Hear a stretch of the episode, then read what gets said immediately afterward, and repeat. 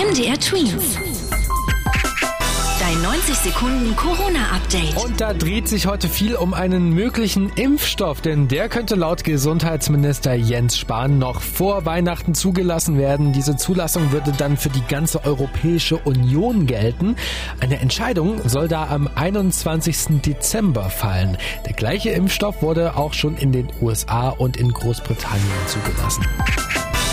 Die Lehrergewerkschaft findet, dass es zur Entlastung von Lehrern und Schülern im neuen Jahr weniger Klassenarbeiten geben sollte und dass man sich von dem Glauben, dass Unterricht nur im Schulgebäude vor Ort stattfinden kann, zwischenzeitlich verabschieden sollte.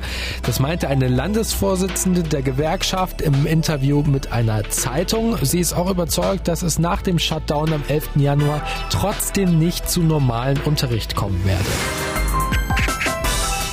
Dennoch ist die Bundesfamilienministerin Franziska Giffey der festen Überzeugung, dass bei Lockerungen zuerst die Schulen und Kitas wieder geöffnet werden sollten.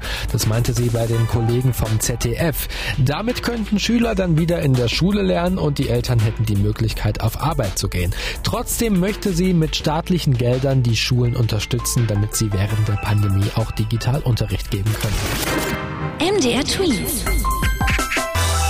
Dein 90 Sekunden Corona-Update.